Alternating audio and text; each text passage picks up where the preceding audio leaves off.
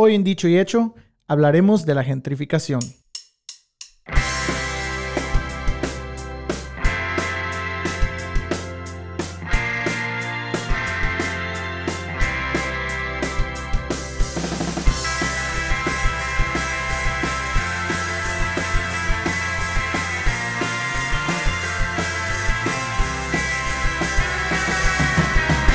Onda? ¿Cómo están? Ya estamos aquí de nuevo. Yo soy Carlos Martínez Y yo, Isaac Soto.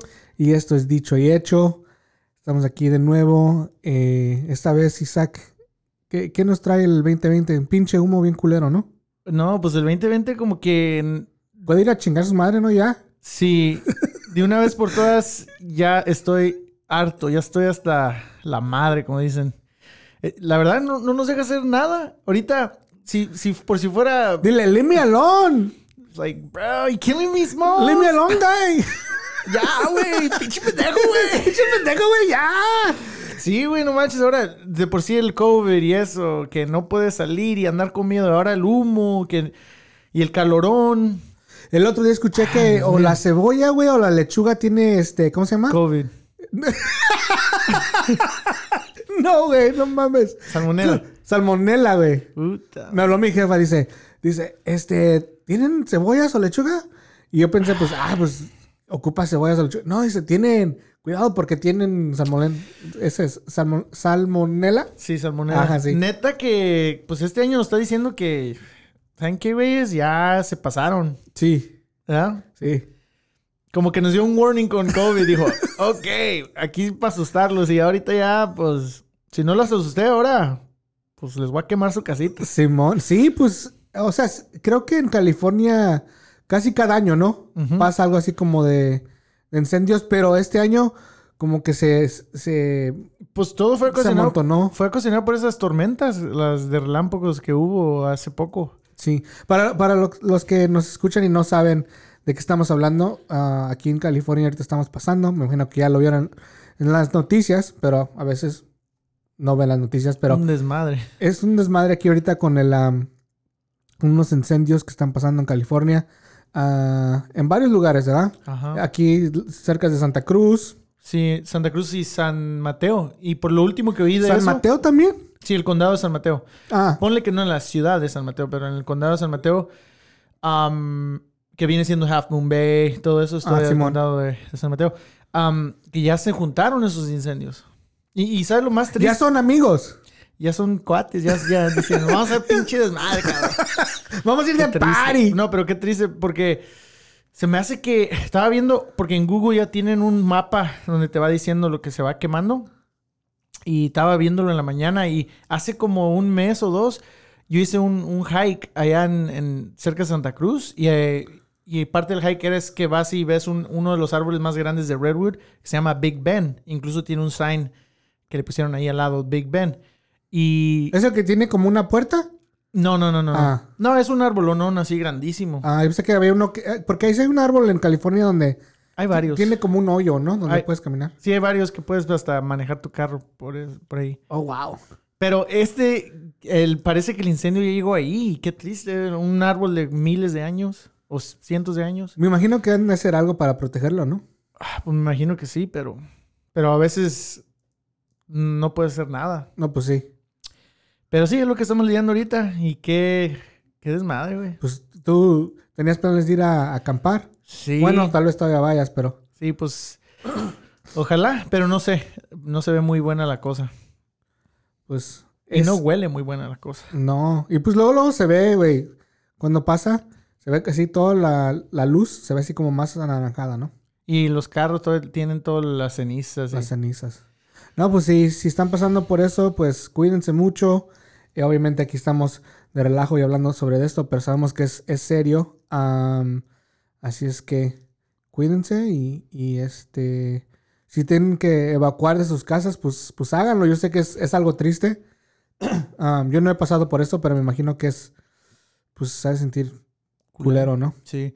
Y si no creían en ponerse máscara, ahora huevo póngansela porque Sí. está más cabrón. Ahora no, no, no nomás te puede pegar el COVID, pero ahora tus pulmones no pueden estar respirando todo ese desmadre, pues, esa quemazón. Sí, güey. Pues cuando pasó, pasó como a medianoche para, era, no era, era- sí, era como la, como a la una de la mañana. Sí. Y empezamos a oler. Y nosotros estamos acostumbrados a dormir con este, las ventanas abiertas. También yo, ¿eh? Am, aunque esté frío, no sé por qué es una costumbre de nosotros. Eso sí que yo no. ¿No? Nomás cuando está caliente. No, pues nomás cuando está caliente. Cuando está frío, pues así, a gusto, Sí. duermo. Con pocas cobijas, pero de todos modos duermo. Ajá. Yo soy bueno así para dormir. Pero, pero sí, ahorita está Pues cabrón. sí. Y sí, empezamos así a oler así entre, entre dormidos.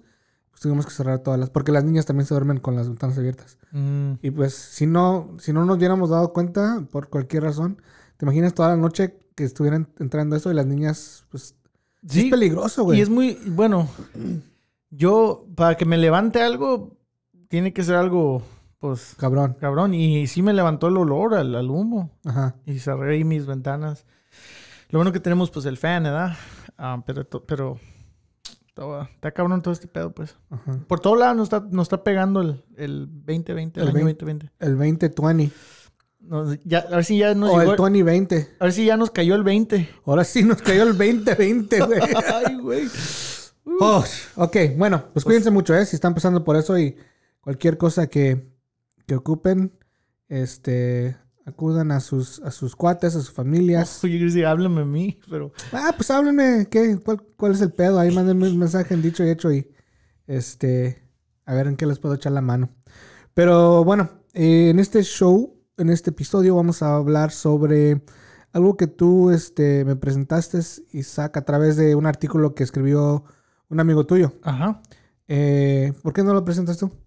Sí, pues el artículo mi, mi amigo lo escribió para un... un, um, también es un diario, ¿verdad? pero más que nada en, en, en- línea, por la internet. Se llama The Bold Italic, um, que en sí mi, mi amigo pues recientemente ha... ha, um, tenido un muy buen, buen, buen éxito, se dedica a escribir, es ah, maestro um, de... Siempre ha sido maestro de inglés en la high school. Recientemente tomó un año o dos saba- así sabáticos, se fue a México con su esposa, que también es mi amiga que la conozco de- desde high school.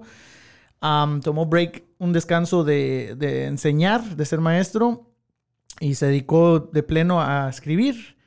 Y ahorita pues ya publicó un libro, tiene dos libros ah, que lo puedo hacer share, los puedo en, en nuestro, en nuestro podcast si quieren leer un poco más de lo que escribe poemas, escribe ahorita de todo, ¿verdad? Y escribió un artículo para este, este website. Hoy cabe mencionar que su nombre es Alan Cházaro. Y ah, sí, es una persona chida. Pero este artículo es de, se trataba de una cosa muy específica aquí en el área de la bahía, ¿verdad? En específico en San Francisco.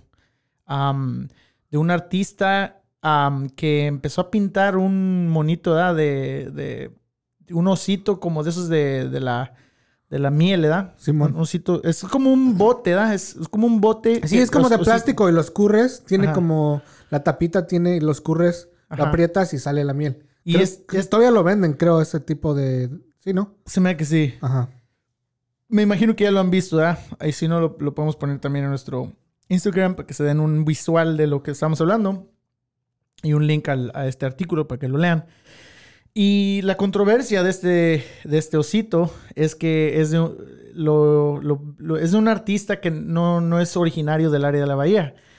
Entonces, esto empezó una batalla entre el artista del osito, ese de, del bote, y este artista local. Y este artista local pintaba so- sobre ese osito o al lado una rata, un ratoncillo como en cierta forma burlándose de este, de este osito.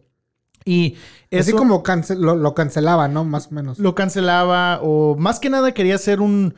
que- quería sacar su punto de, de vista como que en protesta de este, de este um, osito porque este artista local en sí no estaba muy de acuerdo que llegara este artista, otro artista de fuera del estado y, y se plantara aquí en el área de Bahía y empezara a poner su, su arte donde quiera y a la gente le empezó a gustar y no estaba de acuerdo con eso, que, al- que a la vez no daban el apoyo a los artistas locales, incluso a veces los artistas locales no pueden pintar en ciertas áreas, ¿verdad? Simón. Entonces cre- creó esa controversia y el artículo eh, habla más que nada del punto de vista del artista local porque el, el artista del osito no quiso dar entrevista. Sí. Y más allá, el, el- este artista que, que creó el, el- el osito este, eh, vendía también, o sea, esas piezas. So, aparte de que... Encontró éxito. Pues sí, encontró mucho éxito. Aparte de que el osito se estaba viendo por todos lados de la ciudad de San Francisco.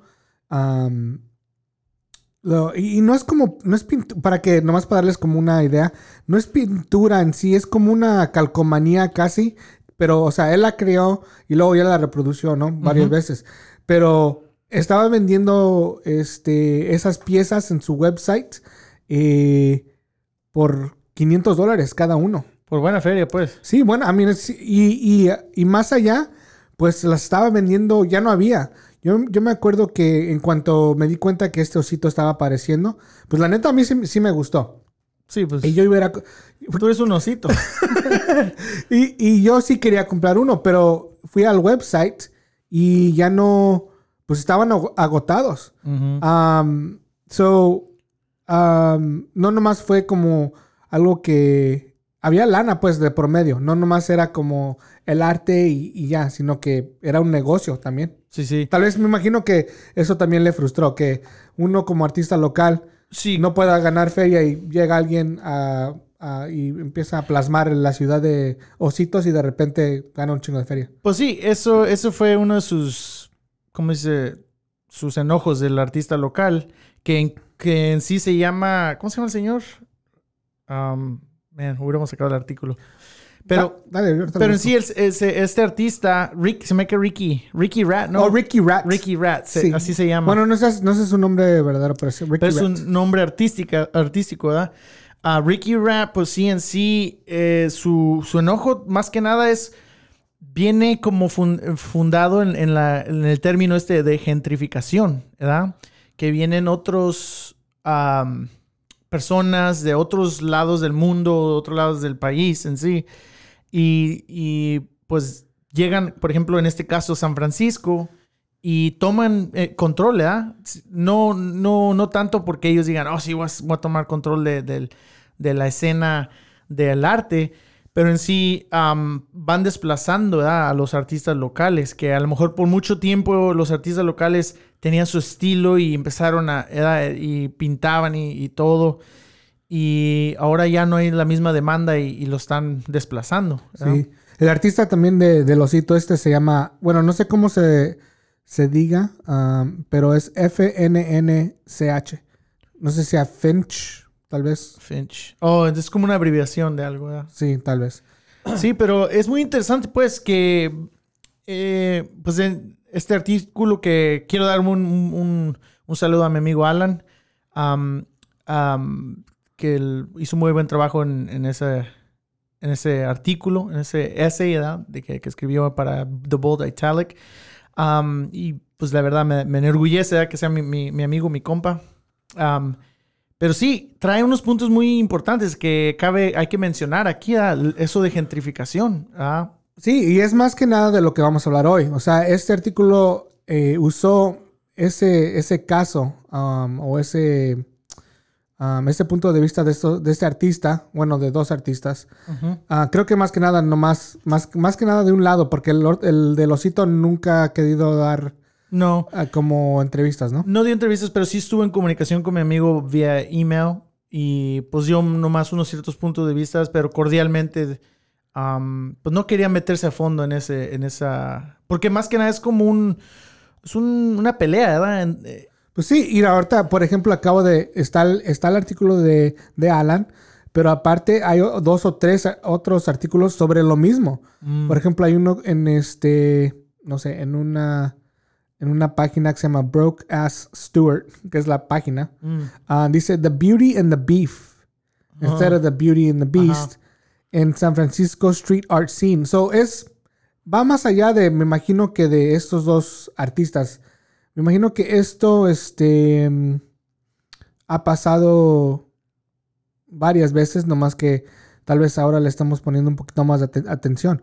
Pero a lo que ibas tú, que abre la puerta para discutir esto de lo que es la gentrificación. Sí, este es un caso, es más un caso que, que, ha sido mencionado en estos artículos, pero viene como con todo el, con una bola de, tanto tensión, yo diría, entre lo que está sucediendo en el área de la bahía en general. Y no nomás aquí, pero vamos a hablar del área de la bahía porque aquí vivimos, pero pasa en todas partes del mundo, en cada ciudad grande, ¿verdad? Que, que este, esta este fenómeno, le puedes decir, o am, que de gentrificación, ¿verdad? Que pues desplaza a, la- a alguien que ha vivido en, es- en esa área ah, por muchos tiempos y llega a otra, otra, otras personas de, y casi siempre es una clase social más, más avanzada, si se puede decir, más, sí, Sí. Más afluente que los, que los locales y con el tiempo van desplazando a los, a los originarios. Y en este caso, pues el- a la- los artistas locales que ya llevan tiempo haciendo algo y que a lo mejor estas personas más afluentes, entre comillas, veían ese arte como feo. Ya sea, y me imagino que es como graffiti o algo así, y lo ven como feo. Entonces llega algo más como limpio y más, entre comillas, también más bonito. Simón. Y es lo que De repente se compra. Ajá, y es lo que les gusta y pues va, va marginando a los, a los otros, ¿ya? Sí. ¿Tiene la definición ahí lista de gentrificación de pura casualidad? Sí, l- la voy a dar un, un poquito porque está, es, es todo una página. No, de- Simón, Simón. Pero am, esto, sobre la gentrificación, esto induce a que los residentes tradicionales abandonen el barrio y se af- afi- afinquen, como que se, se finquen en otro lado, se afinquen en espacios más periféricos, lo que produce que este nuevo espacio termine por ser ocupado por clases sociales con mayor capacidad económica que les per- permita afrontar estos nuevos costes. Este proceso tiene especial relevancia en los últimos años en ciudades con importante potencial turístico y re- relevancia económica. Que es básicamente, a mí San Francisco es el ejemplo perfecto Sí, de las dos cosas. de las dos cosas. Eh, creo que lo que le hace, lo que, es, lo que es un poco más único aquí en San Francisco, o lo que ha, hecho que la gentrificación se haya crecido como más rápido, con más rapidez, ha sido el- lo del tech, ¿no? Que vivimos en Silicon Valley, que San Francisco ya es parte, o sea, si dicen Silicon Valley, no nomás es al sur de, de este, del East Bay, sino ya viene siendo casi toda la, la área de la bahía, porque hay muchas compañías de tech que se han planteado en, en San San, Francisco. So, Y se ha expandido al East Bay, donde nosotros hemos vivido todas nuestras vidas. sí, Oakland ya estás en viendo. Oakland. Allá hay compañías como, si saben de tech, o bueno, no tienen que saber de tech, las compañías que se han expandido en los últimos años allí, ah, que por cierto, algunos son nuestros clientes, son este, por ejemplo, como este Credit Karma, ¿no? Es uno de nuestros clientes. Y están armando un edificio Grandísimo. de 20 pies, algo así. Eh, eh, otra compañía que 20 se... pisos. Sí, sí, 20, ¿te imaginas? Yo, 20 pies. yo grandísimo. tú, 20 pies. Dije, ah, Ah, Espérate, espérate. espérate. O sea, no cabe casi nadie, pero está grandísimo de 20 pies.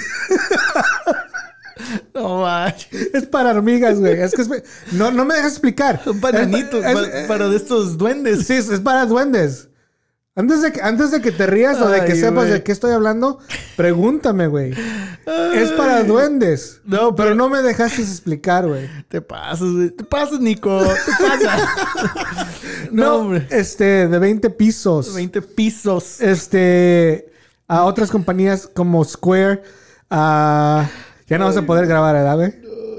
No, sí, sí, güey. Tráeme el metro. Voy a medir pinches 20 pies Aquí ahorita. está el metro.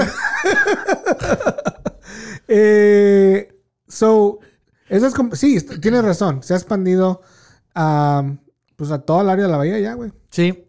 Y pues parte de todo eso sí crea muchos trabajos, ¿verdad? Que es lo, lo, el atractivo que siempre ha tenido el área de la bahía, ¿verdad? Que, que siempre ha habido trabajo. Y trabajos que pagan muy bien. So. ¿qué es lo que pasa? So, ahora tienes una banda, por decirlo así, ¿no? Como un, un, un grupo de Ajá. gente que están ganando Bueno, pues ingenieros en estos, en estos jales, güey, están ganando de 200 para arriba, güey. Que es un 200 mil dólares para arriba. Pero en sí, ahora, eh, es, suena bonito, ¿verdad? Suena muy, muy chingón. Pero el- en sí, el- el, eh, muchos de esos trabajos no han sido, son, sí, mucha gente local los ocupa, pero la mayoría es- traen gentes de otros lados, ¿verdad? Exactamente. Y es el problema. Sí, y entonces, ¿qué pasa? Entonces, tienes developers, o sea, compañías que tienen un chingo de feria para construir este, viviendas, casas, etcétera. Y dicen, ok, si yo voy a, esa, a ese, ese lugar, en este caso el área de la bahía, ok, puedo comprar dos cuadras de edificios donde tal vez estén un poco decaídos, no tan grandes, eh, negocios locales. Voy y les ofrezco, vamos a decir, 10 millones de dólares, ¿no? Y compro dos cuadras, ¿no?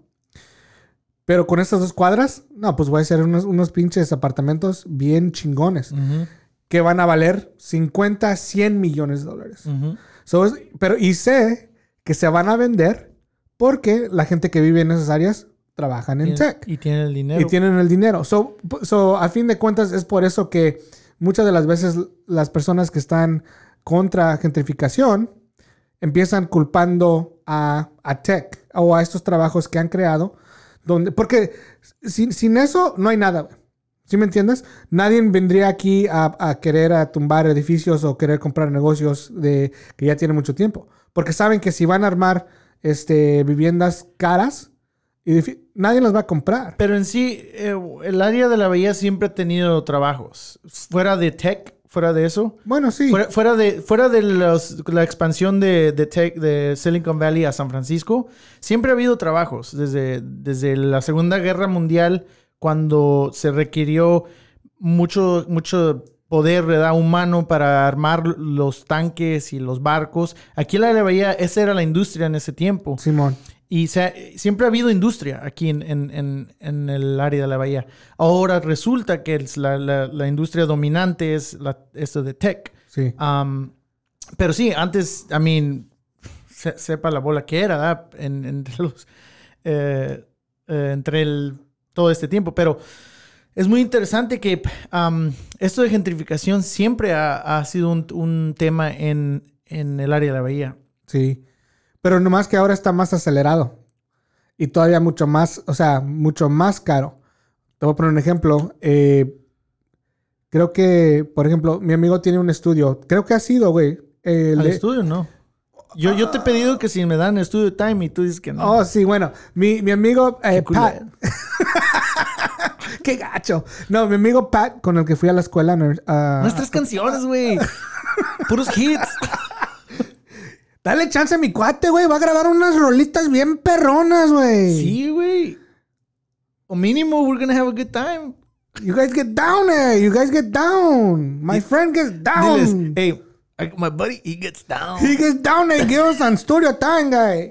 No, pero, o sea, eh, él es dueño de uno de los últimos estudios que, que existen en San Francisco. Antes, en los 60, 60, 70, hasta los 80, había pues variedad de estudios para grabar, ¿no? había, había muchos. Y ahora ya no más. Pero creo que también viene al a lo mismo.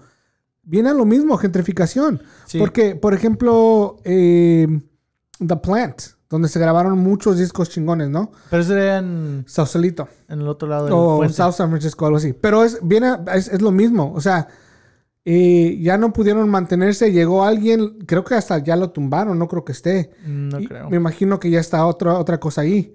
Pero, bueno, a lo que iba es de que mi cuate tuvo la suerte de poder comprar el edificio hace, yo creo ya 20 años, algo así. Mm. Y ahora ese edificio, este, pues ya vale un chingo de feria. Y cada rato, eh, digo, bueno, uno o dos veces al mes, vienen y le tocan, güey. Que si quiere vender el edificio. Oh, yo creo que la puerta negra o algo. ¿Qué dices? Tú puedes. le, tocan una serenata o qué. Le tocan las nachas. No, eh, Ay. este, so, y, y lo que quieren hacer es básicamente comprar todos los negocios juntos, pues, para poder hacer toda una cuadra. ¿No? Sí, lo que Y- está diciendo los developers. Ajá, los developers. Y él, pues, se ha varias veces, pues te he dicho que no y todavía está el estudio. Pero a veces me ha contado, dice, dude, dice, Las ofertas han las ofertas están muy cabronas.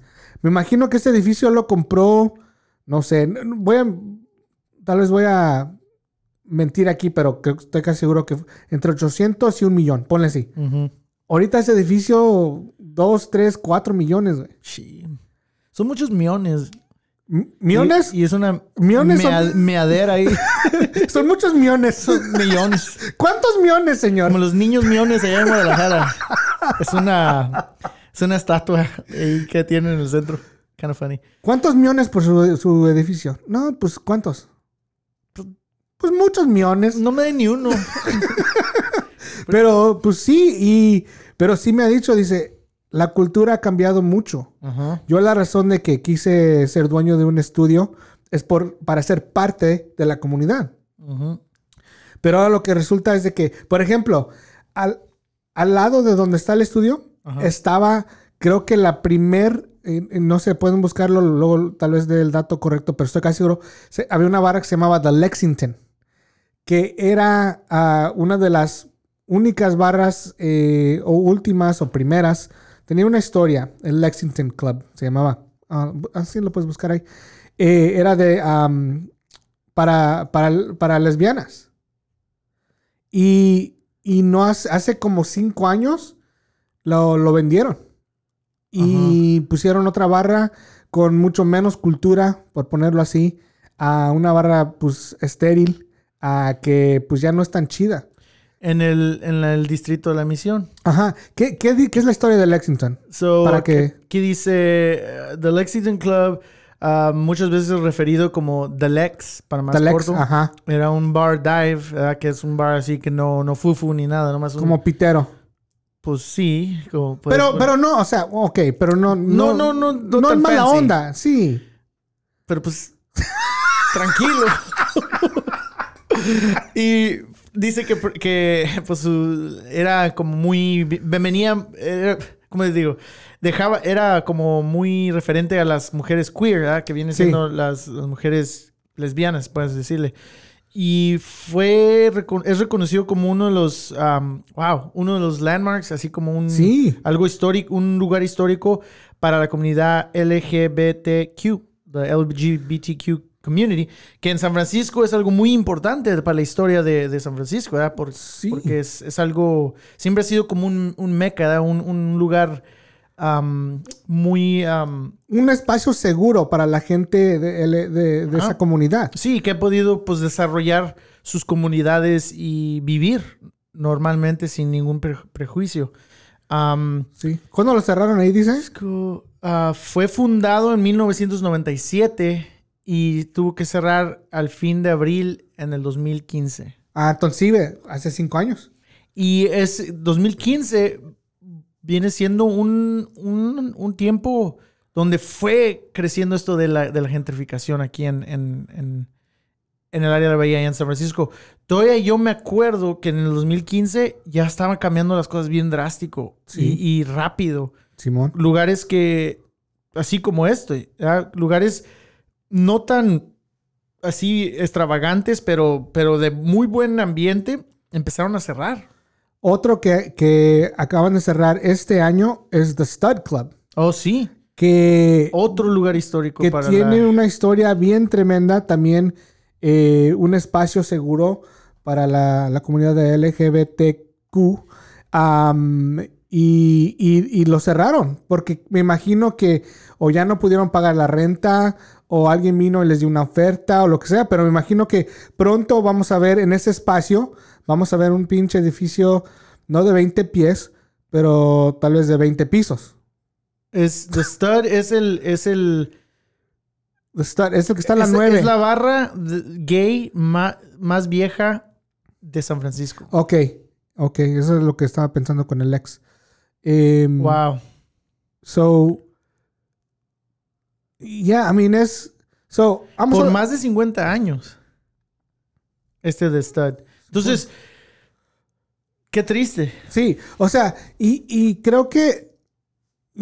Digo, qué triste que cerraron, no que qué triste que existió un lugar. Qué culero, güey. no, no, no. Hay que aclarar, ¿verdad? Porque, porque sí, la verdad es un lugar histórico. Y yo, como una persona que me gusta la historia de, mi, de mis ciudades. Oh my god, aquí estoy. No, disculpen aquí que me interrumpí. Pues estoy leyendo personas que, que iban a este lugar, que aparecían. Personas como Era James. Sí, güey, tenía una historia bien cabrona. Wow. Y ahora va a ser un lugar aburrido, estéril. Digo, no sé. Pues no sé, no, no sé qué Le vaya a hacer. cambiaron pues. el color. No, no, no. Sí, y so... Ay, ay. um, ok, vamos a... Pero eso es lo que, lo que atrae la, la- la gentrificación. Esa, esa tristeza, pues, de perder estos lugares. Am, y sí, como tú estábamos, estábamos diciendo, culpan, siempre hay, siempre buscamos culpables y siempre sí hay culpables, ¿verdad? Sí. Lamentablemente. Y, y como habías dicho, mucha de la gente que trabaja en esos trabajos de tech, por ejemplo, tech nomás es un aspecto. Es un aspecto, bueno, bastante grande en esta conversación. Pero mucha de la gente no les va a importar la historia, güey, porque no son de aquí. ¿No? y no saben lo que significa eh, estar en una lucha este, por, por tener tu orientación sexual. ¿Sí me entiendes? So, si, si vienen aquí y son trasplantes, van a decir, pues yo nomás quiero vivir en un lugar chingón. Lo demás me vale madre. Simón. So, y los, los, los ah, developers, los que están construyendo, los que están poniendo la feria para luego revender el edificio, es igual. Ellos no son de aquí, muchos de ellos no son de aquí. Y aunque sean de aquí, pues el, el- el pedo de ellos no es un movimiento, sino ellos nomás están buscando pues, este, ganarse Su feria. su pues. feria. Entonces, sí, creo que la ciudad es, tiene mucha responsabilidad en que estos espacios este, se mantengan abiertos. Yo pienso que debería de haber un límite en, en cuánto, cuánta feria entra de, de afuera para la ciudad de San Francisco en este caso, o, Oakland o lo que sea, y decir, ok, hay que proteger estos espacios. En estos otros tal vez sí se pueda construir, pero estos lugares como The Stud, como The Lexington, como Toda la misión. toda la, mis- toda la, mis- la misión, o tal vez, ok, una parte de la misión, no sé, pero no todo. Entonces, si la ciudad pone esas reglas, pues nadie va a entrar, güey. Por más, por más feria que tengan, es como proteger un museo, ¿no? Sí, o, proteger la, la Amazona, o proteger este Yosemite, ¿no? Es, es The lo- Cavern Club. Ah, sí, estaba diciendo En que The. Cavern, Clan, Cavern, Cavern Club va a tal vez cerrar, ¿no? Que están ya viendo que a lo mejor pueden cerrar. Y ese es un, uno de los lugares más históricos de todo el mundo. Si no saben, ahí fue donde tocaron, tocaron los Beatles y fue donde se hicieron, empezaron a ser famosos. Am, y pff, qué triste, ¿verdad? Sí. Eso, esos lugares, ese lugar como The Cameron Club y este, The Stud y todos, son lugares que, que en sí de- defini- definen la cultura de tu ciudad y que en sí atrae y debería de ser un, una- un punto de atracción para los locales, pero también para los turistas. ¿Y qué tiene? ah? Pues también hay que, tiene que entrar dinero a la ciudad. Pero como acabas de mencionar, el, el problema es que las ciudades no lo toman como importancia. Las ciudades quieren su feria, ¿verdad? Sí. Y pues ahorita, digo, Oakland, eh, pues está entre esa batalla, ¿verdad? Muy fuerte. Sí. Porque San Francisco yo pienso que ya pasó.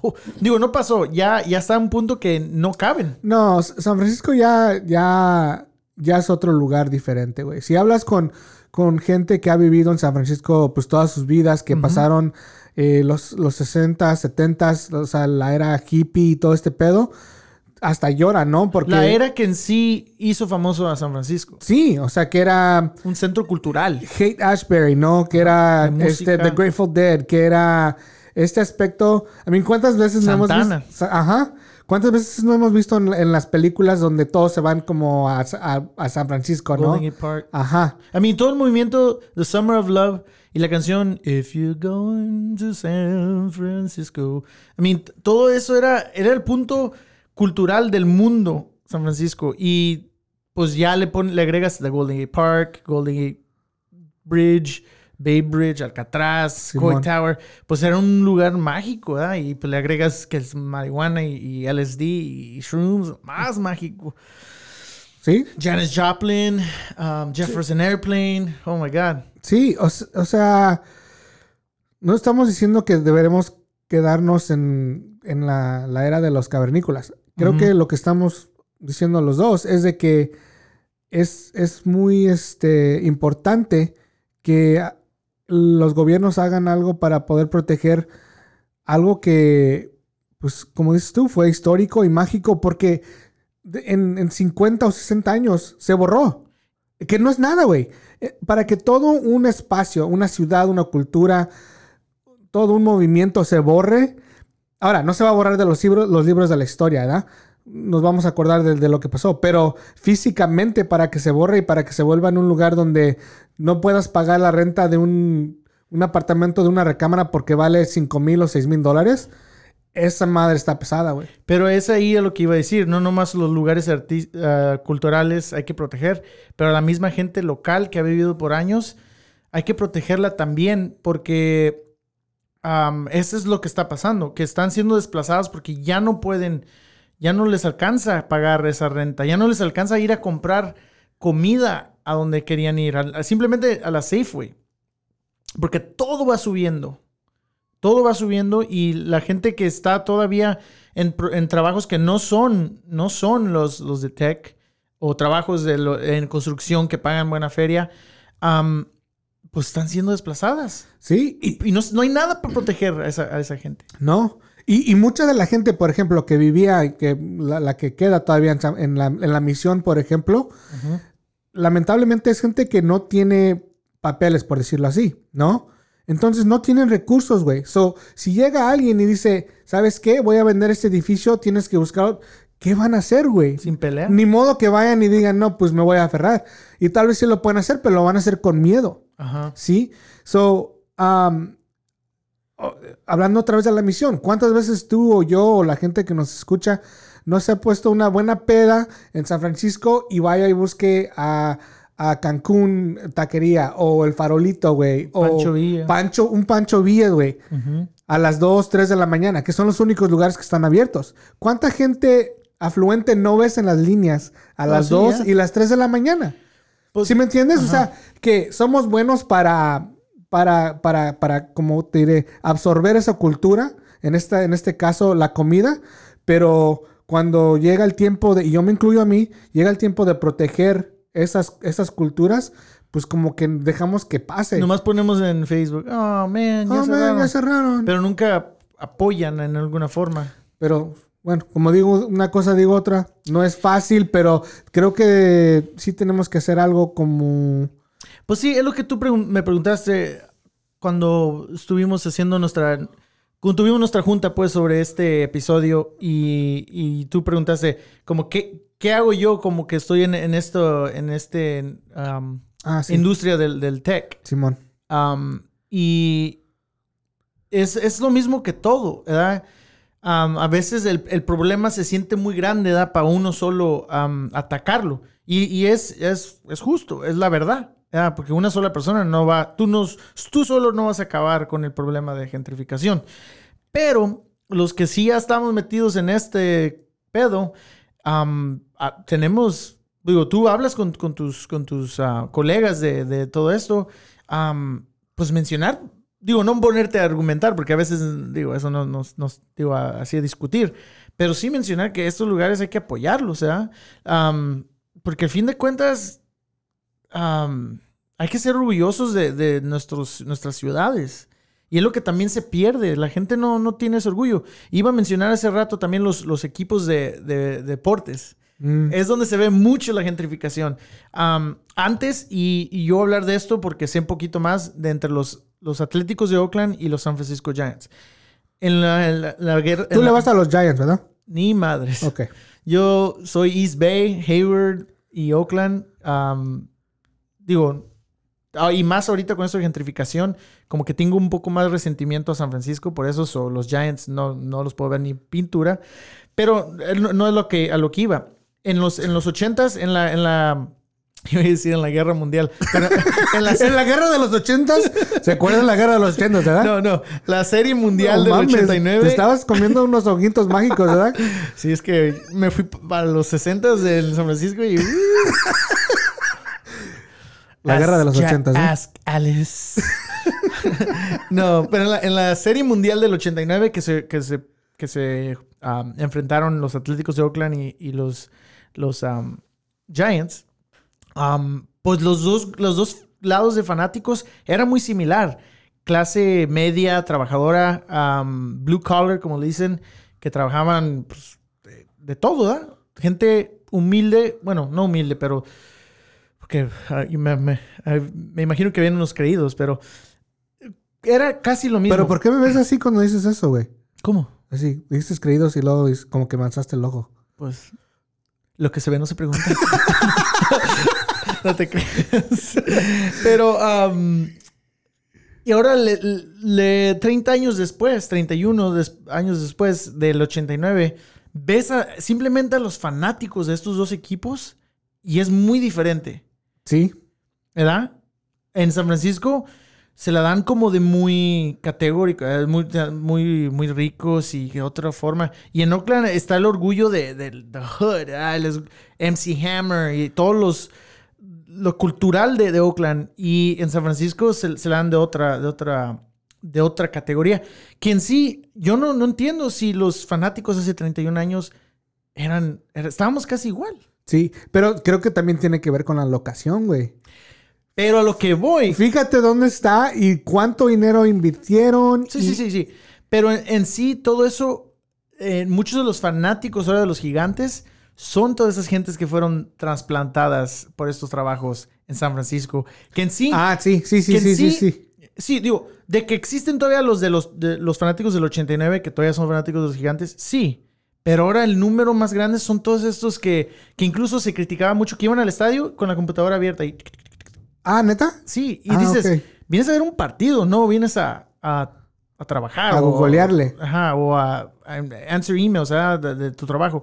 Y en sí, lo que te digo, es, es muy interesante cómo la gentrificación afecta tanto, no nomás la- las, la- la- lo de las casas, lo económico, Sí. pero hasta en los deportes. ¿Sabes qué? No, no había pensado en eso y tienes mucha razón, porque si son trasplantes, pues otra vez vuelvo a lo mismo, no tienen historial con los Giants o con los seis. Ajá. Pero por trabajar en San Francisco, por comprar su cachuchita. Ajá, comprar su, cachuti- su cachuchita y luego ya, pues decir, poder decir, ah, pues ya soy este fan de los Giants, ¿no? Y mandarle fotos a sus amigos de, de donde chingados, no sé dónde vinieron. Ajá. Pero sí, son trasplantes de que ahora son fans de, de- Y por lo mismo todo es más caro. Vuelvo a lo mismo. Ajá. Porque los Giants saben que la gente va a pagar. Sí, sí. Y, que, y se vende. Ese pinche estadio, bueno, ahorita no, obviamente, pero eh, la gente paga los boletos, güey. Sí. Y tiene, y por eso, por eso pudieron construir también, bueno, también porque ganaron. Ganaron bastante hace, you know, en los, no me acuerdo cuál fue el primero, 2010. 2002, 2010. 2010. Y de ahí ganaron cuatro, tres o cuatro, ¿no? Algo así. Tres. Tres. Bueno, también por eso tiene mucha feria, pero sí, tienes razón. Se ve la, la clase, la diferencia de clase. Y no estoy diciendo como de, de quién tiene más clase, sino de, de- Estoy hablando de la clase económica, ¿no? También Sí. tiene mucho que ver. Y, y, ni, y les preguntas, no, pues, ¿cuál es tu ju- jugador favorito? No sé, yo nomás vine aquí a comer un pinche... el panda. El panda, ah, El pues sí. Sandoval. Y ni jugaba en los Giants. Lo, lo, lo, lo, lo, ah, mandaron a, ¿sabe qué otro equipo? A los Reds, a los Red Sox. A los Red Sox. Oh, sí. Y todavía estaban diciendo, Panda. Y nosotros, "Ah, Ese güey ya no juega. ya no juega en tu equipo. Sí. Ese güey tiene diabetes y juega en los Red Sox. Y rompió sus calzones. ¿No viste cuando batió y se le zafó el Sí, pinche el cinturón? Dije, no, güey, ya, bájale los tacos, cabrón. Ay, ay, ponte a correr. Come on, Panda, you can do it. Que ya regresó a los Giants. Sí. Y, Y no le cabe la máscara, güey. No. Los cachetotes. Ay, ay, no, somos. Ay, si estás escuchando Panda, I sorry, my friend, pero pues ya, Ya bájale a los- bájale a los, a los, este, a los plátanos, este, fritos porque A la torta. Está valiendo madre. Eh, Pero sí, e- es interesante este tema de, gentrificación. No sé si muchos de nuestros es- escuchantes, los que escuchan, se han puesto a pensar en ese, en es, ¿por qué a veces nos hemos, nos han desplazado de donde vivimos, ¿verdad? Sí. Um, y, Y pasa así, cabrón. O sea que con menos acuerdes. cuando menos acuerdes, ya no está tu restaurante favorito, ya no está tu cantina favorita.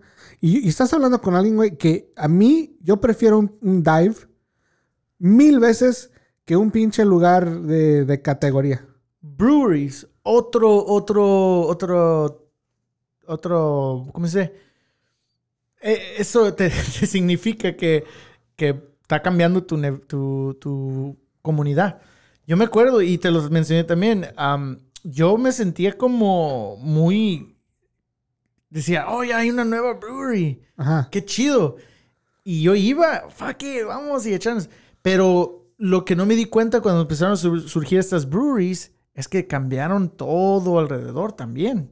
Sí. Porque a una brewery no va alguien que quiere... por- Bueno, sí vamos muchos que nos ponemos pedos, pero en sí no es... No vas a una... Yo no. No, tú no. Tú no sales... Yo voy, Tú no sales... tal vez me tome una cerveza y luego un agua, Eh, sí. me- pero de ahí en fuera, no. Pero en sí, una brewery no vas a ponerte pedísimo. Es como ir a calar cervezas. En sí, la barra es donde ir a ponerte pedo. Pero am, cambió mucho. Muchos breweries empezaron a surgir y empezó a cambiar mucho los, los vecindarios, ¿ah? Que en eso atrajo a apartamentos y cosas. Porque pues dices, oye, hay comida y hay un buen un ambiente, da chido. Am, y sí, digo, eso se va dando cuenta uno que esa brewery a lo mejor o ese restaurante nuevo que es fusión entre mexicana, m- comida mexicana y coreana, am, está buena, pero está bien cara y ese restaurante va a matar a la taquería que está a dos cuadras y al lugar chino que tanto te gustaba, ¿verdad? Simón. Entonces es muy, es muy interesante. Sí. Entonces creo que lo que podemos hacer, ¿no? Sin, sin tener que este, crear cartelonas y ir a protestar, creo que lo, lo más simple que podemos hacer es notar cuando esté pasando, número uno, am, y seguir apoyando. Por ejemplo, yo me imagino que la mejor manera de que un, un lugar local, vamos a decir una taquería, se pueda quedar y que no la desplacen, es de que sean dueños del pinche edificio, güey. sí.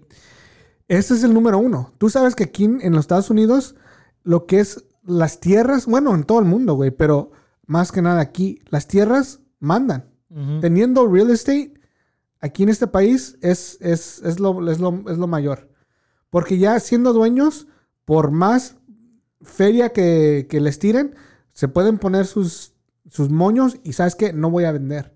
So, creo que seguir apoyando para que si- si- sigan teniendo ese, ese, ese sue- esos sueldos, am, esas ganancias, es una de las mejores maneras. ¿no? Y, y no estoy diciendo que esos, esos lugares como lujosos que tú acabas de mencionar, no, los, no estamos diciendo no vayan. Sí, vayan, y Vayan. pruébelos. Por ejemplo, ni- hablamos de nido. Nido también. Yo vivía, yo y mi esposa vivíamos En ahí- un nido. En un nido No te creas. y nos convertimos en pájaros. pero ya no somos pájaros. No, eh, Pues en su nidito, en su...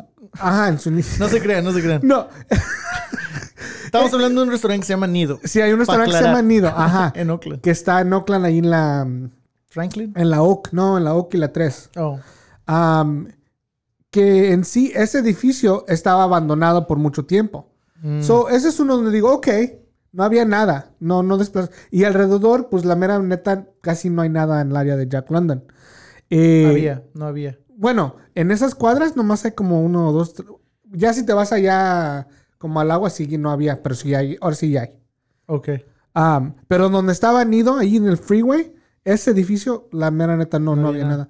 So, cuando lo abrieron, pues sí fuimos. Y sí, es uno, sigue siendo uno, uno de los favoritos. Yo nunca he ido. ¿Nunca has ido? Ah, ok. ¿Por qué? No sé, nunca, nunca se me ha dado. Ah, ok. Pero un día de estos. Sí. So, sigan yendo a esos lugares. Tamarindo es otro que a ti te gustaba mucho. fuck. Yo nunca llegué a ir. ah, Ese sí me dolió. Pero es uno de esos lugares más fancies, ¿no? Más. Sí, e- era comida que dicen um, gourmet. ah, que más... ¿Perdón? Gourmet. Parlez-vous français? Je suis de, de. Um, no te creas, pero e- era pues. Era, era comida. No era. ¿Era francesa o era mexicana, güey? Le mexicain. Ah, era un chef francés. No. Je- No, era, era, era una señora. Se me hace que de Guadalajara la señora era de, de, de Jalisco. Ajá. Y pues eh, su restaurante era, pues sí, muy enfocado en la, en la comida mexicana, pero hacer platillos buenos así, no, no tanto como en una taquería es, es rápido, comida rápida. Sí, sí, sí. No estoy diciendo que es mala, pero es para, pues, tú esperas tus tacos lo luego, no. Tus tacos, tus tortas, tus burritos. Entonces este los restaurantes era más como un mole bien tradicional, así con su tiempo, tortillas hechas a mano, todo ese. Sí, sí, sí. Entonces, cerró. Así como Chevys. cerró. como Taco Bell. Güey, a mí me encanta. el- Me vale madre que me veas con ojos de que me vas a matar. ¿Saben qué? Pero a mí me encanta Chevys. Ya se acaba, ya se va a acabar este pedo. Y Taco Bell también me encanta. Ya, ya. Sorry. No, no, pero sí, tan buenos, pero Pero ¿por qué cerró Tamarindo? no eran dueños de su, De- de su, A lo que voy, cabrón. y subió la renta y la señora dijo, "Ni- pues ya voy a cerrar. A lo que voy. Y entonces yo, Y era un lugar que estaba lleno siempre. sí, bueno, yo nunca fui, pero a lo que la- a lo- mi carnal así fue. Y entiendo que todos, a, a todos los que iban ahí le- les, les encantaba, güey. Sí, a mí, a mí me gustaba mucho su mole de ahí y fuck, pues ya, ya valió. Todos estos Pero- pinches como GoFundMe's que vemos cada ratos por cosas pendejas que, oh, este, go- denme feria para el- Cortarme el pelo. cortarme el pelo, hacerme las boobies más grandes o la chingada. Deberíamos, de- yo la neta, si, si yo hubiera sab- sabido o algo así, me hubiera encantado decir, ok, Sí. ¿por qué no hacemos un pinche GoFundMe? Le hacemos el paro hasta, ¿sí me entiendes? Sí. Nos juntamos la comunidad y... Pero, sí. pero te digo, pasa en putiza, güey. Sí. Estas conversaciones No, sí, de no, repente- vienen, no vienen a nuestras La mesas. señora esta de Tamarindo es un buen ejemplo. De repente puso en, las, en sus sociales, hey, en se va a venir, se me hace que en noviembre y ya cerramos. Y fuck, pues yo lo, lo hice reservación para ir a una última Y vez. si fuiste. Sí, fui dos veces. Todavía antes de que cerraran esa, esa semana. No, pues es que está. Es más, te servían tus palomas, tu tequila con squirt En los cantaritos, tradicional. Ajá. Así como te los dan allá en, en Tequila, Jalisco. en Tengo, tengo ganas de hacer esos. unos cantaritos así de, de, de, de barro y pues con su en la, en la en el rim con salecita y Ajá. oh, bien sabrosos. Bueno, pero Pero no te ponías pedo, ¿verdad, güey? O sea, todo. para nada, yo nomás iba, es más, nomás iba a verlos. Ajá. Viste fotos. Eh, pero ahí está, güey. Ahí está el pinche ejemplo. Like, Pero- y es lo que tenemos que hacer. Pues sí, tú, tú, tú mencionaste lo que se tiene que hacer, sí, es parte de, de eso, pero yo digo que más, más, más en general, lo que tiene que tener cada persona aquí es ese orgullo de donde, de donde eres. ¿verdad? Sí, sí, sí. Porque hay mucha gente que no, le- no le importa. ¿verdad? Hay que ser orgulloso. que- si, si Hayward es tu ciudad, ser orgulloso de tu ciudad y no digo que presumirla, ¿verdad? pero simplemente te- te- yo digo orgulloso como en este caso, orgulloso de lo que hay y cuidarlo, ¿verdad? Ya sea los restaurantes o simplemente no tirar basura, pero estar orgulloso donde vives. Simón. Y en general, el, el East Bay también ser orgulloso de eso. eh, Oakland. Porque todos lugares tienen eso. Y si no tienes orgullo, pues sí te va a valer madre si cierran esos lugares. Simón. Entonces, hay que, hay que de veras, pues, estar orgulloso donde vive uno. Ya, creo que, creo, bueno, ya lo dijimos, pero creo que para San Francisco Ya valió. ya es muy tarde. Creo que pasó y cerramos los ojos, los volvimos a abrir y ya Otro mundo. otro mundo. güey. Sí. I mean, en la misión, ahí al cruzar a unas cuadras del estudio de mi, de mi cuate, güey, ya hay apartamentos de millones de dólares. Estás hablando, ok, ponte a pensar, güey. Estás hablando que están construyendo apartamentos de una recámara o estudios, que básicamente no son cero recámaras, Donde tu baño está al lado de tu cama. donde está tu cama, tu baño y tu estufa y las puedes alcanzar las, las tres cosas sin pararte, ¿right? Qué chido. de un millón para arriba. Mientras, mientras está una señora, tal vez, o un señor vendiendo naranjas o fruta en la misma pinche esquina. So, no tiene nada de malo eso, tal y cuando haya más apoyo para esos vendedores. Pero cuando tienes esos vendedores que los están corriendo o los están por no tener licencia, cualquier pedo, y luego, y luego dices, pues, ¿qué onda? Por ejemplo, la señora de los tamales. ¿Te acuerdas de la señora de los tamales, güey? Sí, güey. Ok, que, que en paz descanse, ya falleció este, hace un par de años, no sé si sabías. Eh. Pero sí, güey. So, había una señora en San Francisco que le decían The Tamale Lady. Y en, en- en muchas barras se aparecía, güey. O en muchos venues, en Bottom of the muchas veces apareció. eh, Delirium, bueno, muchos, muchos. Yo tuve muchos. Le compré mucho, mucha comida. eh, pero esa gente es la, que, la gente que enriquece esos lugares. Sí. Y no, o sea, hay que tomar eso en cuenta y no nomás decir es una señora que vende tamales. No, es una señora que ha aportado un chingo de cultura a este lugar y siempre ha estado allí. Y Para señora- mí, cuando han estado bien pinche pedo y quiero un pinche tamal y no y el, y el, y el lugar fancy ya cerró hace tres Y horas. esa señora no existe, eh, esa señora no existe en otra ciudad o en otro lado. No. Ex- Nomás existe ahí en ese momento. Exactamente. Entonces, am, eso te debería dar orgullo y, y que lo tienes y que pues hay que cuidar esas cositas, esos detallitos. So, compren local, eh, apoyen a lugares locales. Sí vayan a lugares fancies nuevos si les si quieren, pero acuérdense que los lugares fancies pues vinieron después y los lugares que, que siempre estuvieron ahí para nosotros desde morritos, am, ya sea en Hayward, ya sea en tu ciudad de Hayward o un lugar más turístico como San Francisco, pues siempre estuvieron ahí, así es que hay que apoyarlos. Nos- los los que, porque creo que tú y yo nos consideramos gentes muy, con mucha suerte de que podemos, ¿no? Podemos aportar unos dolaritos para pagar, para... Tú. Ah, cabrón, tú también. Sí, sí, pero am, no, y, y sí, que- ya- pero es lo que te digo. hay que ser orgullosos de donde vivimos y cuidarlo. Sí, y yo me incluyo, ¿eh? Porque yo muchas veces he tenido, he tenido opciones y no he, no he escogido el lugar local.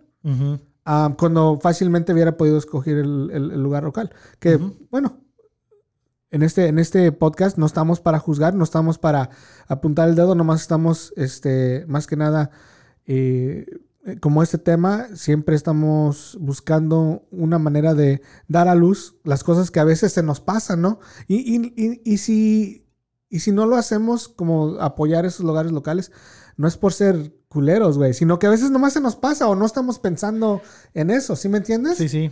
Y pues sí, más que nada, eh, que eh, escogimos este tema por lo mismo que a lo mejor no, no nos damos cuenta de eso o qué, o qué fregados es. Aquí ándale, está. ándale, ni sabemos qué es. Aquí está, es gentrificación, es muy real nos- y nos afecta de alguna forma u otra. Y hay que analizar a veces las cosas que hacemos y, como les digo, a estar orgullosos. A continuación, en la sección de arte y cultura, hablaremos de nuestros discos favoritos de todos los tiempos. Ok, Isaac. So, esa es una pregunta que creo que tú y yo hemos preguntado y también hemos contestado muchas veces en nuestras vidas. Especialmente porque somos ah, músicos, ah, porque somos amantes de la música y el episodio anterior acabamos de hablar sobre la música, ¿no? Y lo mucho que nos apasiona. Ajá, y lo mucho que nos, que nos apasiona y que, y que nos conmueve. Esa pregunta es, ¿cuál es tu disco favorito de todos los tiempos? Sí. Que es súper, como un amante de la música, es súper difícil de, de contestar. Porque hay tanta música que nos ha impactado, nos ha hecho reír, eh, eh, llorar, eh, cantar, ponernos pedos, eh, gritarle al cielo. O sea, es lo que es la música. es lo que es la música, ¿no? Es- emocional. Es pues emocional. Am, so, nos vamos a preguntar esa pregunta mano a mano, macho a macho, Gallo a gallo. gallo a gallo, ¿Para dónde vas con todo esto, güey? Ay, compa a güey. compa, ¿no? Sí, Nos no, vamos a preguntar esa pregunta y a ver, a ver quién se raja primero. Pero, esa es la pregunta. ¿Cuál es tu disco favorito de todos los tiempos? De cualquier género, de cualquier era, de, cual, de lo que sea. Nomás uno tienes.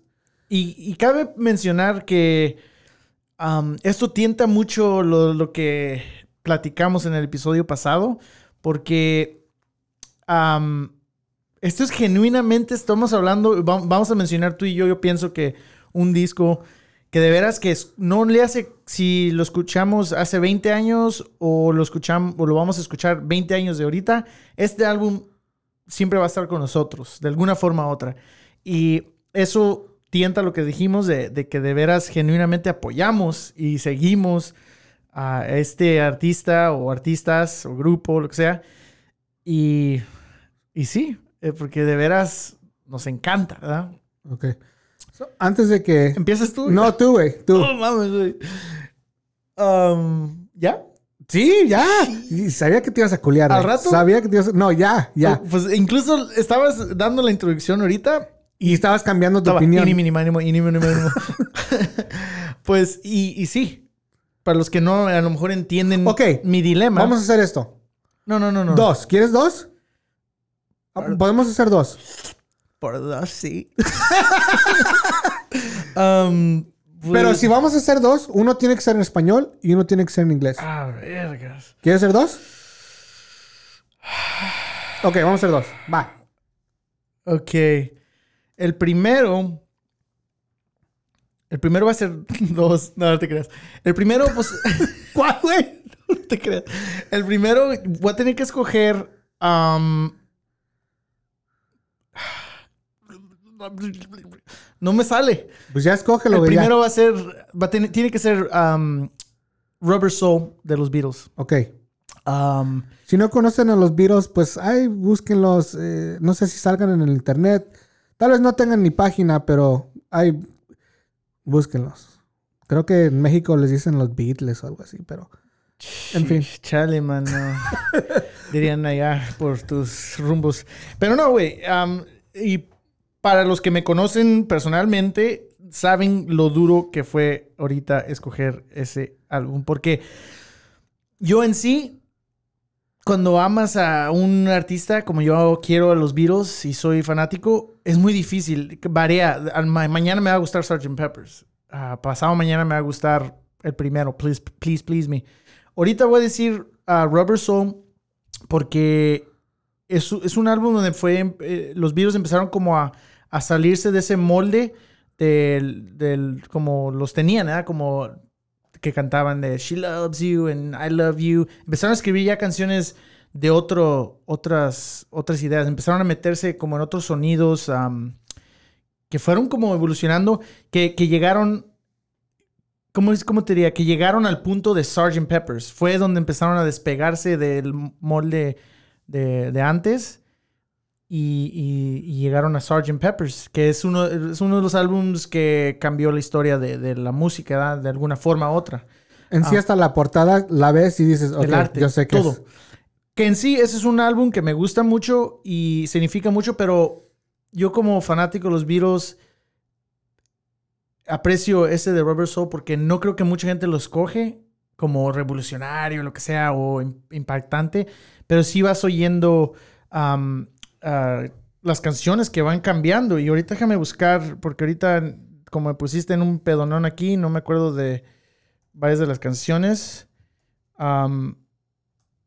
Incluso la portada ta- de Rubber Soul es una portada que cambió también el, el- el- un poco la cómo, se, cómo eran las portadas, porque los videos cogieron una, una foto que fue distorsionada por ac- accidentalmente y que los hizo ver como, como así estirados. Y, y fue por accidente. Del, Hasta parece como un el primer selfie, ¿no? Sí, pues la tomó así como de abajo el, el- Ajá. el camarógrafo. Pero por accidente se ven un poco así estirados y, y pues fue en el tiempo que empezaron a meterse un poco más en, en las drogas, en lo psicodélico, ¿verdad? Entonces fue media controversial esa portada. Ah, incluso es la primera portada que no incluye el nombre The Beatles en la portada, nomás dice Rubber Soul. Ah, yo no sabía eso. Ajá. Entonces, y ahí fueron cambiando muchas cosas. Ya no, ya no eran, empezaron a ser los, los, los, los Beatles de, que empezaron a puchar la, la diferencia en, en la música popular, ¿verdad? Pero en sí, no sé, hay muchas canciones como Nowhere Man. En esos tiempos no, no cantaban de eso. De Nowhere Man es el hombre de, ningún lado. Entonces, um, tiene muchos, muy, muy, muy buena lyrics. Es una de mis canciones favoritas por el- las armonías, um, lo que dice. ¿Qué otra canción está ahí? In My Life, que es una canción que habla como de, en retrospectiva, su vida ¿verdad? de, de John Lennon. Um, you know, empieza con There are places I'll remember. Con eso te lo digo todo. Está hablando como del recuerdo de, de lugares, ¿verdad? Um, que, que extraña. En sí, me imagino que podría haber sido su casa en Liverpool y sus cuates, ¿verdad? Um, les recomiendo que lo escuchen. Yo sé que para ustedes a lo mejor será música muy vieja, pero en sí es música que me apasiona y es uno de los álbumes que puedo um, decir que, que me, que, me, que me gusta. Y estaba muy entre, el, entre Rubber Soul y Revolver, para, para serles claro. ¿Y dijiste en español? Pues si quieres escoger otro. Y si no está bien, con uno nos quedamos.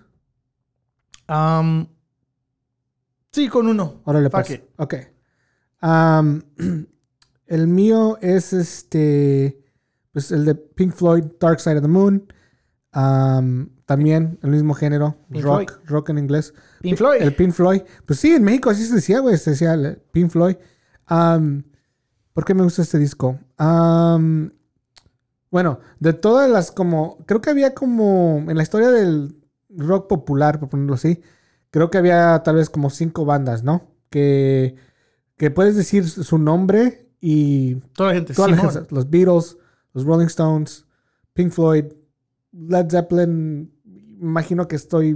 Me está fallando otro que otro por ahí. The Who. The Who. Ok, ya, muy bien. y de todos esos, a mí siempre me impactó más la música de, de, um, de Pink Floyd en general. Eh, de morrito, ¿sabes qué es lo que me, que me llamó la atención? Pues simplemente la portada. El arte. Y yo, uno de mis tíos, no me acuerdo cuál, sorry, están escuchando, pero uno de mis tíos tiene, o tal vez dos de ellos, tienen am, tatuado el, el, el prism, o sea, la- el, La prisma. la, ajá, el, con, con la luz que entra por un lado y luego del otro lado es el arco iris. el arco iris.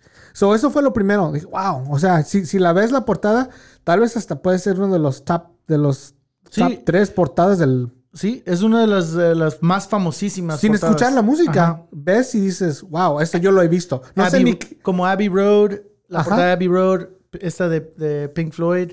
Sí. Son íconos de, del- Sí. de la música en general. So, eso fue lo primero.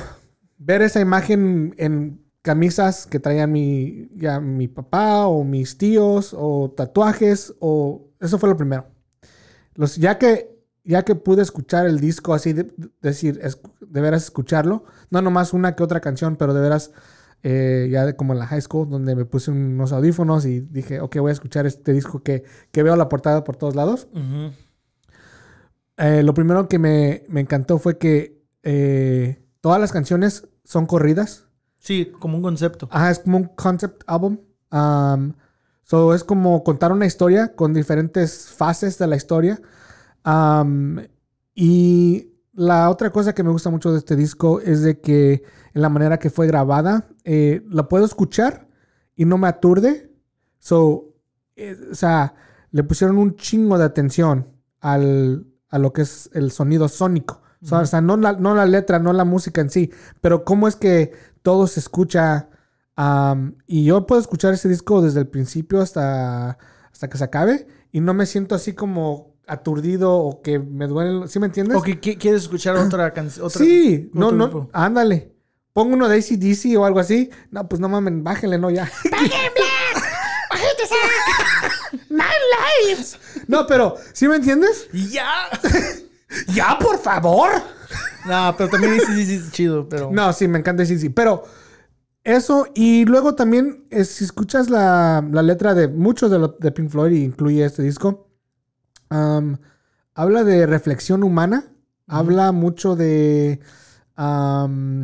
bueno, en sí, Roger Waters, eh, uno de los líderes, eh, mucha de su inspiración viene desde que perdió a su papá en la guerra. Básicamente nunca lo conoció.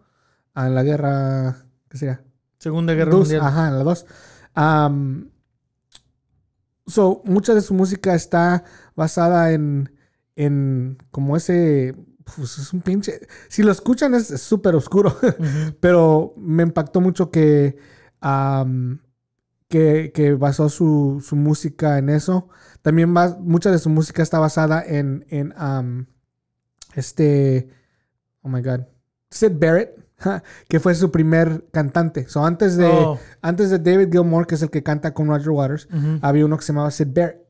Um, por ejemplo, ah, Shine On You Crazy Diamond habla de Sid Barrett. Mm. Y, a mí es una canción que no está en ese disco, pero bueno, en fin, mucha de su música también está basada en eso. So, por eso es mi favorito. Um, y por cierto, lo vi hace dos o tres años. Fui a ver a Roger Waters, que no están juntos. Que algún día, si se juntan Roger Waters y David Gilmour, que son los dos principales, por, por a matar. Se van a matar, se van a hacer un duelo. No, que si se juntan, yo voy a pagar lo que sea y vuelo a donde sea para verlos porque Pues, primero que se acabe COVID, ¿no? primero que se acabe COVID, luego los incendios y luego tal vez no Y deje el salir. calorón. Sí. Porque sí los... I mean, yo nunca pensé que iba a ver a, a Pink Floyd o a Roger Waters. Y sus conciertos son, Sí, son iguales, güey. Pero yo me imagino, yo también, la vez que fui a ver a Paul McCartney en vivo, yo nunca me imaginé estar ahí. ¿Verdad? Yeah. Y estás y dices, What the fuck. esto no es cierto. Ajá. Esto es lo que yo soñé. Simón. Y pff, no, no, no. Sí. El-. ¿Has el- visto el, el puerco ese que, tiene, que Sí, tenían?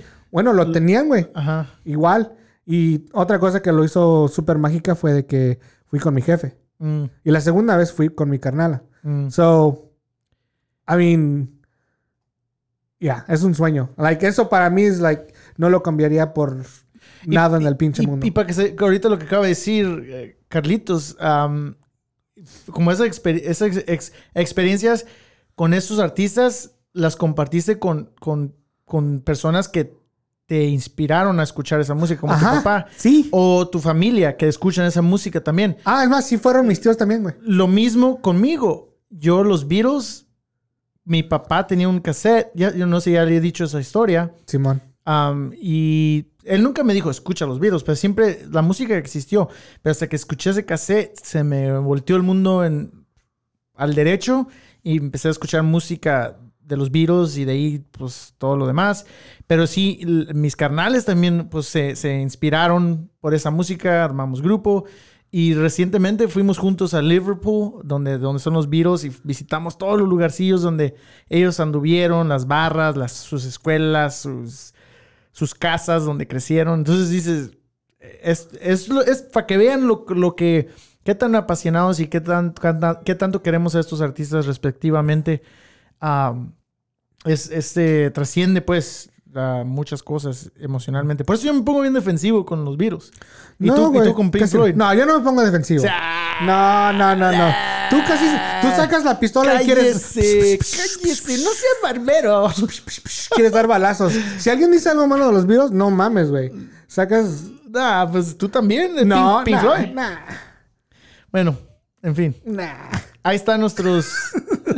ahí están nuestros ah, discos favoritos. Yo pienso que a lo mejor en otro episodio ah, podríamos decir algo más actual, de, más actual, pero Ah, sí. por ahorita, pues quédense con esos y ojalá y los escuchen y díganos si les gusta. Sí, porque no tienen que ser fans ni del. Yo pienso que esos dos discos ni tienen que ser fans del rock, honestamente. Son buenas, mus- es buena música bonita. Creo que la pueden poner y van a decir: Ok, Carlos y Isaac tenían razón. O una o dos canciones que les guste de ahí, está No hay pedo.